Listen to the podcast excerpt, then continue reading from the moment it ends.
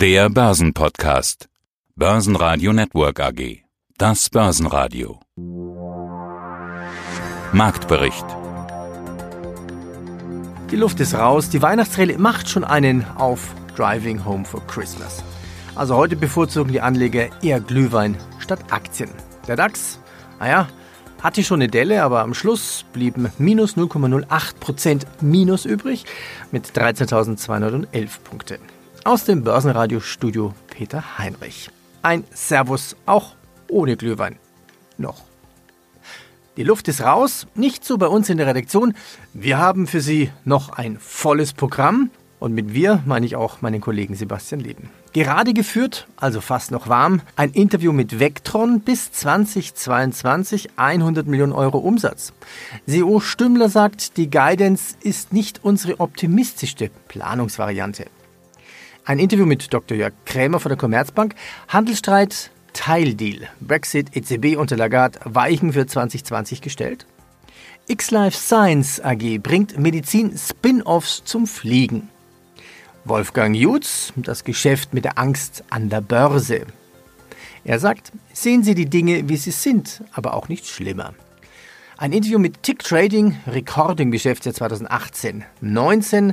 Der gesamte Gewinn wird als Dividende mit 1,62 ausgeschüttet. Und auch im Interview 1188 Solutions, Vorstand Christian Mahr. Unsere Aktie ist dramatisch unterbewertet. Einen haben wir noch, das Wikifolio von Christian Drastil als Rettung einer lebenswichtigen Idee. Für Wikifolio Early Adapter Christian Drastil mit Stockpicking Österreich. Ja, und wie immer können Sie die hier kurz angespielten Interviews auch in der Langform unter börsenradio.de abrufen. Mein Name ist Thomas Stümmler, ich bin Gründer und CEO der Vectron Systems AG. Schwierig abzuschätzen, wie optimistisch oder konservativ Ihre Prognose ist. Sie hatten jetzt gerade gesagt, wenn wir es nur bei einem Teil der Kunden schaffen, die zu uns rüberzuziehen, dann sind Sie gut dabei. Ja, wie ambitioniert ist das jetzt oder wie konservativ auch? Können Sie da mal einen Blick geben? Also das ist das, was wir jetzt als Guidance rausgegeben haben, ist noch nicht unsere optimistischste Planungsvariante. Bei weitem nicht. Sondern man muss sagen, aufgrund der Tatsache, dass eben pro Kunde die Umsätze sich ver-x-fachen können, gibt es eigentlich nur zwei Varianten. Wenn unser digitales Geschäftsmodell, von dem wir wie gesagt nach den jetzigen Tests ausgehen, dass das gut ankommen wird, wenn das nur einigermaßen funktioniert, dann kommen automatisch riesige Zahlen dabei raus. Oder man müsste jetzt sagen, es gibt noch irgendeinen Grund, den wir jetzt in über einem Jahr testen mit Hunderten und Tausenden von Kunden, die wir angesprochen haben, den wir aus irgendeinem Grund jetzt in der Praxis noch nicht gefunden haben. Gibt es noch irgendetwas, warum das scheitert? Aber wenn man davon ausgeht, dass es auch nur ein bisschen funktioniert, kommen automatisch große Zahlen raus. Also insofern sind wir da ganz guter Dinge, dass das funktionieren wird, sonst hätten wir uns sicherlich auch nicht getraut, das in der Guidance mit einzurechnen. Wir sind immer sehr vorsichtig gewesen. Sie wissen, wir haben jahrelang gar keine Guidance selbst rausgegeben, weil wir eben die hohen Unsicherheiten in den ganzen Geschäftsmodellen drin hatten. Und aus dem Grunde, dass wir jetzt endgültige Klarheit vom Gesetzgeber wegen der Fiskalisierung haben und auch eine weitgehende Klarheit für uns selbst, was unsere digitale Vorgehensweise angeht, haben wir uns getraut, diese Aussagen zu machen. Also wenn wir nicht der Meinung wären, dass es eine sehr große Chance gäbe, das auch zu erreichen oder gar noch zu übertreffen, hätten wir das sicherlich nicht gemacht. Also, weil, ich meine, so nett das jetzt auch ist, eine große Ansage zu machen, also sehr kann das hinterher auch auf einen zurückfallen. Und wie Sie sagten, ich bin ja Großaktionär, ich bin noch ein paar Jahre hier. Also in dem Gesamtzusammenhang haben wir uns da sehr lange Gedanken gemacht. Aber es ist eben auch ein Problem, wenn man nie eine eigene Guidance rausspricht, kann man ja auch nie in einem Gespräch, wie wir das jetzt zum Beispiel führen, mal über Zahlen reden. Und insofern war das jetzt für uns auch ein gewisser Befreiungsschlag, dass wir sagen, okay, jetzt sind die Zahlen draußen und jetzt können wir auch äh, mit Investoren und mit dem Markt und auch mit unseren Kunden mal ein bisschen öffentlicher diskutieren, wo wir eigentlich hinwollen. Viele konnten sich das einfach auch von den Größenordnungen nicht wirklich vorstellen. Dann bleibt eigentlich nur noch die Aktie anzusprechen. Wir haben sie jetzt ja schon ein, zweimal sozusagen angedeutet, aber konkret drüber sprechen müssen wir auch noch. Die Aktie hat ja sehr positiv auf die News reagiert. Erst vor ein paar Tagen wurde das Jahreshoch erzielt von über 19,50 Euro, fast 20 Euro sehe ich hier gerade auf dem Chart. Das All-Time-High aus dem Sommer 2017 war bei über 39 Euro. Das ist noch weit entfernt. Damals sahen die Zahlen ja anders aus wenn Sie jetzt mit potenziellen Investoren sprechen, mit Interessierten, Ihre Story interessiert ja doch viele Anleger. Was sehen Sie da als Marschroute für die Aktie? Wieder die alten Hochs? Ja, ich sag mal so, wir wollen uns natürlich nicht verschlechtern, das ist erstmal keine Frage. Und wenn man die, ich meine, wenn Sie mal unsere Guidance nehmen, und ich meine, Sie wissen ja ungefähr, welche Multiples bezahlt werden und insbesondere da wir dann im Wesentlichen ein Recurring Revenue Modell haben. Also wenn wir das tatsächlich schaffen, was wir für 2022 als Guidance rausgegeben haben, ich glaube, dann sind wir uns beide einig, dass dann die Bewertung der Aktie und des Unternehmens in ganz anderen Sphären sein wird, als selbst die 39 Euro, die wir mal hatten. Also insofern nehmen wir uns dann natürlich einiges vor. Natürlich kann ich hier jetzt keine verlässlichen Prognosen abgeben, aber ich habe natürlich die stille Hoffnung, dass wir noch in ganz andere Größenordnung kommen werden, als die, die wir jetzt überhaupt schon mal erreicht haben. Dann auch dauerhafter, als wir die vielleicht in der Vergangenheit erreicht haben. Oliver Baumann, komme aus Zürich, CEO von X Life Sciences. Und Sie haben ja den Ehrgeiz, Ausgründungen aus Unis zu finden, also den zweiten Schritt zu gehen, den ein Startup braucht. Also Spin-offs zu helfen. Was braucht ein Spin-off? Ein Spin-off braucht unserer Meinung nach vor allem Unternehmergeist. Wir brauchen in dieser Symbiose zwischen Universität und Wissenschaftlern das wirtschaftliche Denken, das wir seit mittlerweile rund 28 Jahren tatkräftig beisteuern. Ich kann mir vorstellen, das ist gar nicht so leicht. Das sind ja meistens Wissenschaftler. Die spielen mit den Regenzgläschen, sind an ihren PCs, sind in ihrer eigenen Uniwelt letztendlich. Wie machen Sie aus den Professoren, aus den Studenten, aus den IT-Lern, aus den Forschern Wirtschaftsmenschen? Sie treffen da wortwörtlich den Nagel auf den Kopf. Wir hatten in den Anfängen gemerkt, wenn man jetzt beispielsweise, sagen wir mal, einem Wissenschaftler eine Million Euro zur Verfügung stellt, dann sind nach drei Monaten entweder noch die ganze Million da oder gar nichts mehr. Und beide Extreme sind nicht gut. Wir haben einen Weg gefunden, indem wir uns bei jeder einzelnen Projektgesellschaft, die wir gründen, unter der Holdingstruktur der X Life Sciences aktiv in die Projekte mit einbringen. Das heißt, Tag für Tag unterstützen wir die Wissenschaftler nebst der Forschung, vor allem im Aufbau einer Marke, im Kreieren einer richtigen Unternehmung und bringen vor allem unser Netzwerk ein für spätere Exits. Das kann ein IPO, ein Trade Sale oder auch eine Auslizenzierung sein. Wie lange machen Sie das schon? Haben Sie gesagt 38 Jahre? Das Kernteam und die beiden Gründer machen das seit 28 Jahren. Die X-Life Sciences selbst ist noch eine ganz junge Firma, kotiert jetzt an der Münchner Börse erst seit September 2019. Wirtschaftlich gegründet die Firma im Dezember 2018 weil man mittlerweile mit äh, rund sieben Universitäten und Instituten, hauptsächlich in Deutschland, eine tiefe, vertraute Partnerschaft aufbauen konnte und wir eigentlich der erste Ansprechpartner sind, wenn es eine neue Erfindungsmeldung gibt. Wir prüfen die zusammen mit unserem wissenschaftlichen Beirat.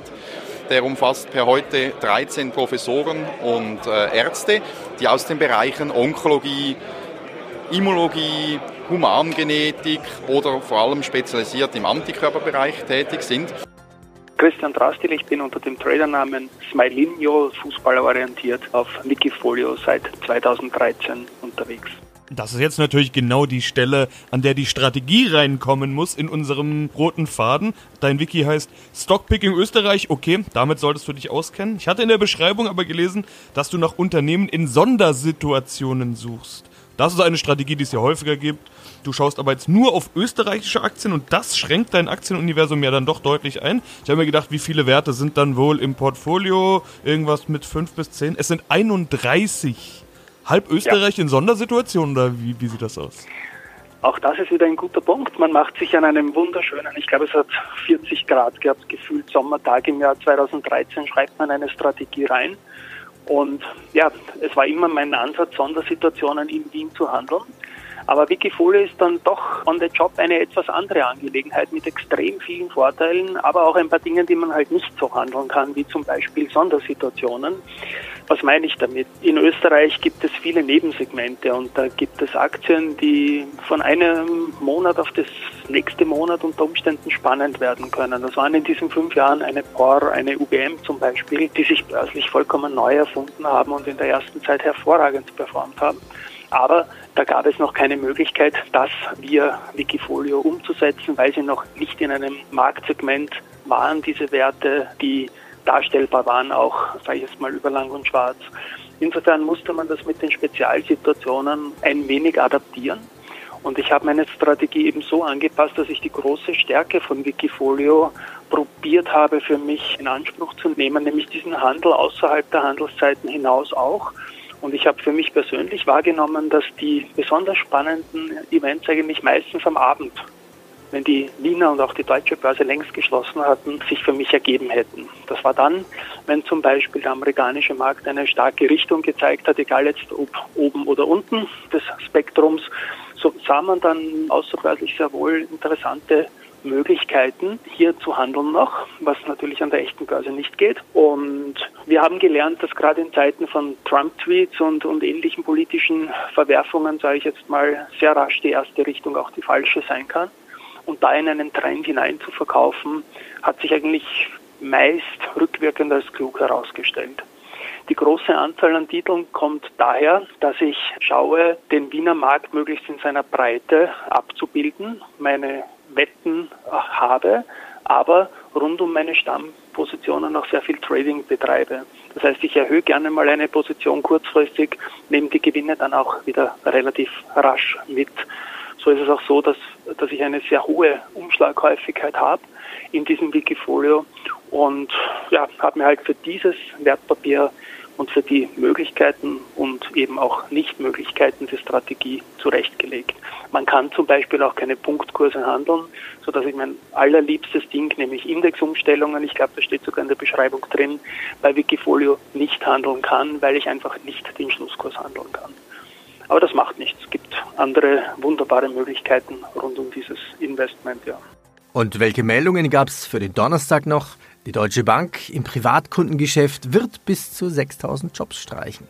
Dank SUVs steuert VW 2019 auf einen neuen Rekord zu. Lufthansa hat gegen Verdi eine einstweilige Verfügung gegen den für am Donnerstag geplanten Streik der Catering-Tochter LSG erwirkt. Und S&P stuft Boeing wegen dem Problemflieger 737 MAX auf A- bzw. A-2 runter. Ich bin Wolfgang Jutz, unabhängiger Vermögensverwalter und Inhaber der Credo Vermögensmanagement GmbH in Nürnberg.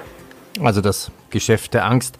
Ja, drehen wir es einfach rum. Die Frage, wo haben diese Krisen-Crash-Propheten Unrecht?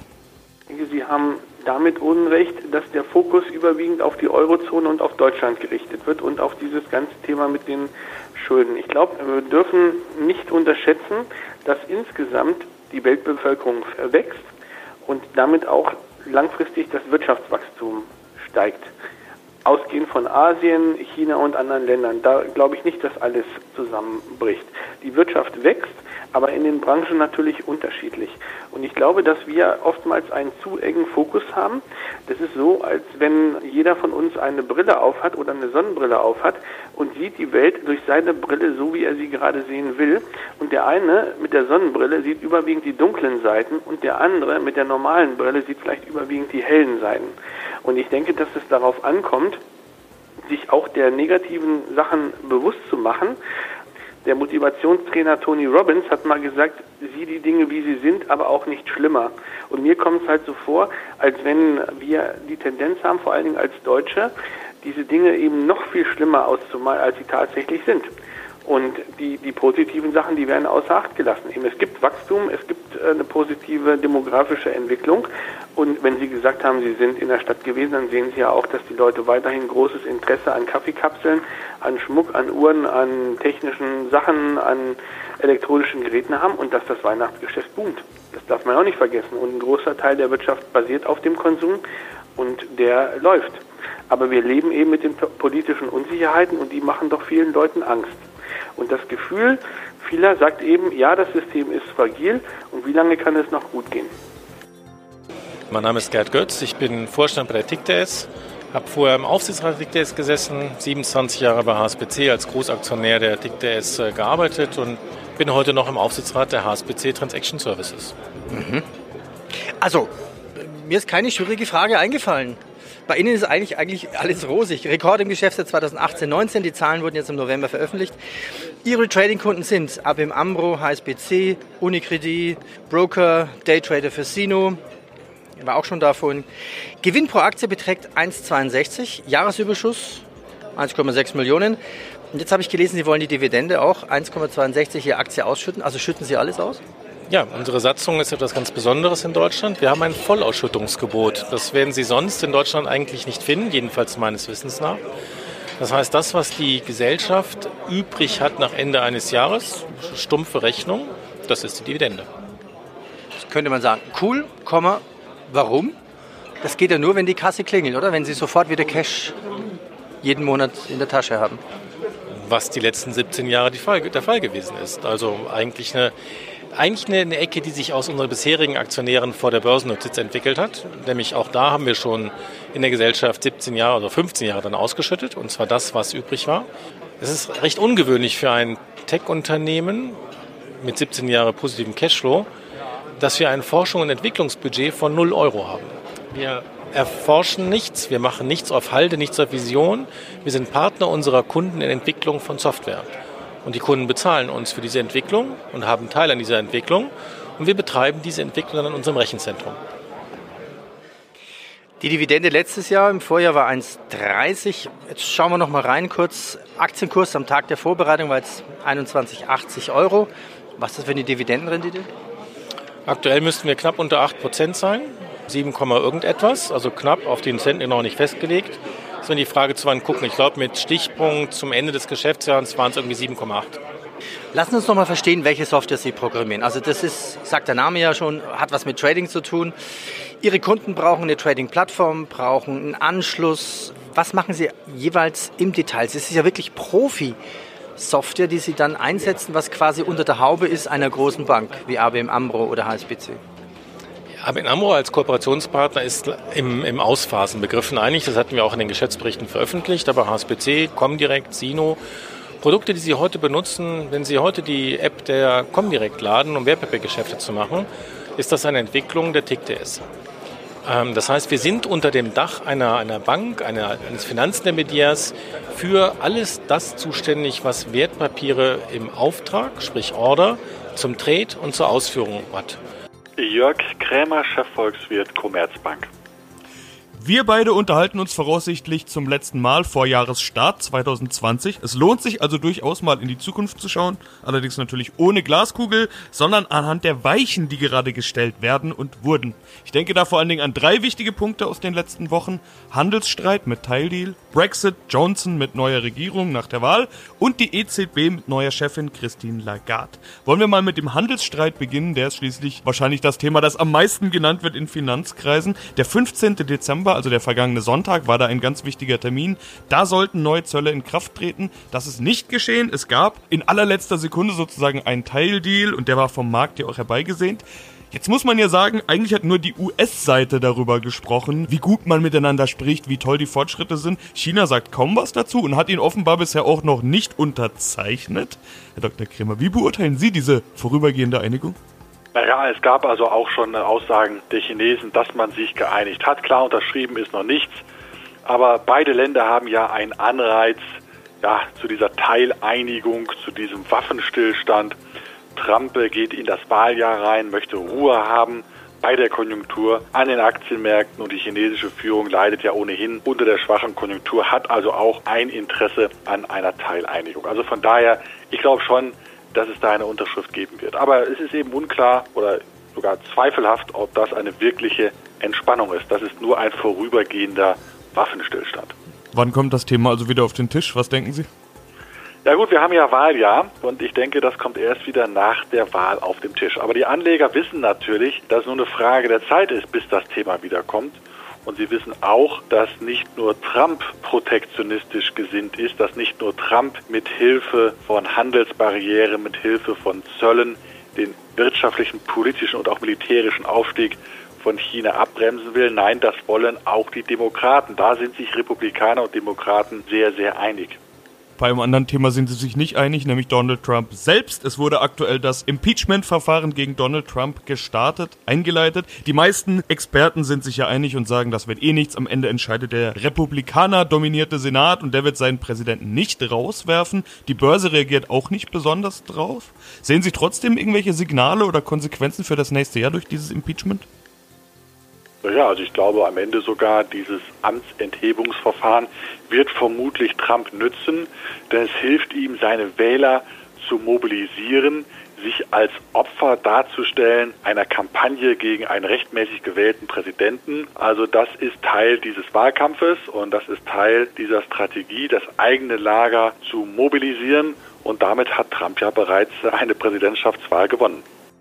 Guten Tag, mein Name ist Christian Mahr. Ich bin der CEO der 11880 Solutions AG. 11880, die Auskunft. Da werden Sie geholfen, der Claim, das kennen wir alles noch, haben wir letztes Mal schon ein bisschen drüber diskutiert. Allerdings ist Auskunft ja gar nicht mehr das große lukrative Geschäft bei Ihnen. Äh, Sie hatten Anfang des Jahres mal gesagt, dass der Markt um 20 Prozent pro Jahr schrumpft, also der Gesamtmarkt, jetzt nicht unbedingt nur bei Ihnen. Stattdessen helfen Sie dem Mittelstand mit Telefondiensten, Sekretariatsservice, Marketing, Google Ads und so weiter. Wir treffen uns jetzt auf einer Kapitalmarktkonferenz. Hier sprechen Sie mit Aktionären, potenziellen Investoren. Äh, wie erklären Sie kurz und präzise, was Sie machen? Also kurz und präzise gesprochen ist es so, dass wir dem Mittelständler, also klassischen kleineren Unternehmen wie einem Dachdecker oder einem Steuerberater oder einer Rechtsanwaltskanzlei einfach helfen von ihrem Weg von offline zu online. Das ist ja Digitalisierung sozusagen. Mittelstand digital. Äh, Digitalisierung als ganz großes Thema. Sie setzen ja wirklich da an, dass der ein oder andere Mittelständler im Internet gar nicht stattfindet. Auf der anderen Seite, wenn wir jetzt mal die Bundesregierung anschauen, die spricht von Digitalisierungsoffensiven, Digitalministerium ist im Gespräch. Wie digital ist denn der deutsche Mittelstand? Sie setzen ja quasi da an, überhaupt nicht digital, alles analog sozusagen. Auf der anderen Seite wird aber von super Digitalisierungsoffensiven gesprochen. Wo liegt die Wahrheit? Irgendwo dazwischen? Sehr gute Frage. Die kann man vielleicht mit zwei Kennzahlen ganz gut äh, illustrieren. Wir haben ungefähr vier Millionen Mittelständler in unserer Datenbank. Von diesen vier Millionen Mittelständlern haben wir gerade mal 50 Prozent, sprich zwei Millionen E-Mail-Adressen. So, wenn wir sie nicht haben, hat sie der Rest des Marktes mit großer Wahrscheinlichkeit auch nicht. Dieselbe Zahl gilt ungefähr auch für die Webseiten. Also wir haben vier Millionen Mittelständler, von den gerade zitierten Rechtsanwälten, Steuerberatungskanzleien, Dachdeckern, Fliesenlegern, Alleinunterhaltern gibt es ungefähr vier Millionen in Deutschland. Und von diesen vier Millionen haben in Deutschland gerade mal 50 Prozent eine Webseite.